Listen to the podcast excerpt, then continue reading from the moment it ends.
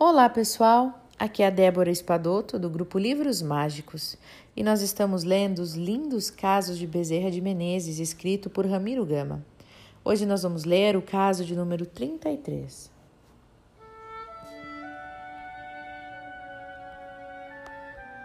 O apostolado da medicina. Deixou para seus colegas o retrato do verdadeiro médico que deseja fazer da medicina um apostolado. Aqui transcrevemos os seus conceitos incerto em um de seus livros.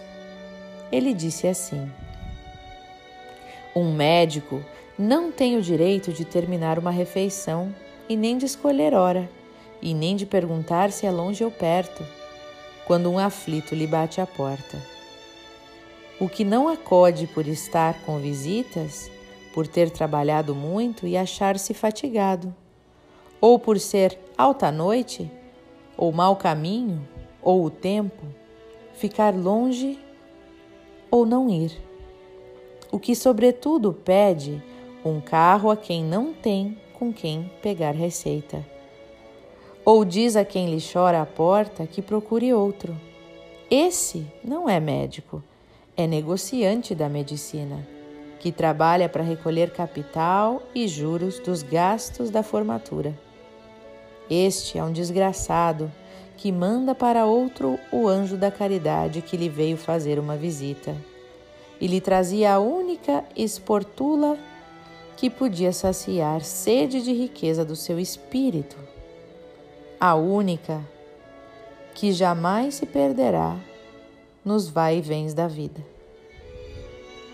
Que página formosa, emocionante e digna de um apóstolo. Deveria ser lida e relida e treslida por quantas todos fazem da medicina um negócio lucrativo. E por isso mesmo que, sem assistência espiritual, enterram os seus talentos e agravam as suas missões. Seus doentes saem de seus consultórios ainda mais doentes, mais descrentes e mais desesperados. Os verdadeiros médicos, como os verdadeiros professores, procuram curar e encaminhar espíritos ao roteiro do bem, à disciplina do amor, ao carreiril da caridade, e tornam-se cada vez mais ricos na amizade dos clientes e dos alunos, das bênçãos de Deus adquirindo uma boa consciência e a paz ao dever cumprido, como sucedera com o coroável médico dos pobres. Casos relatados por Bezerra de Menezes, no seu magnífico livro Loucura, sob novo prisma, nós extraímos os lindos casos abaixo.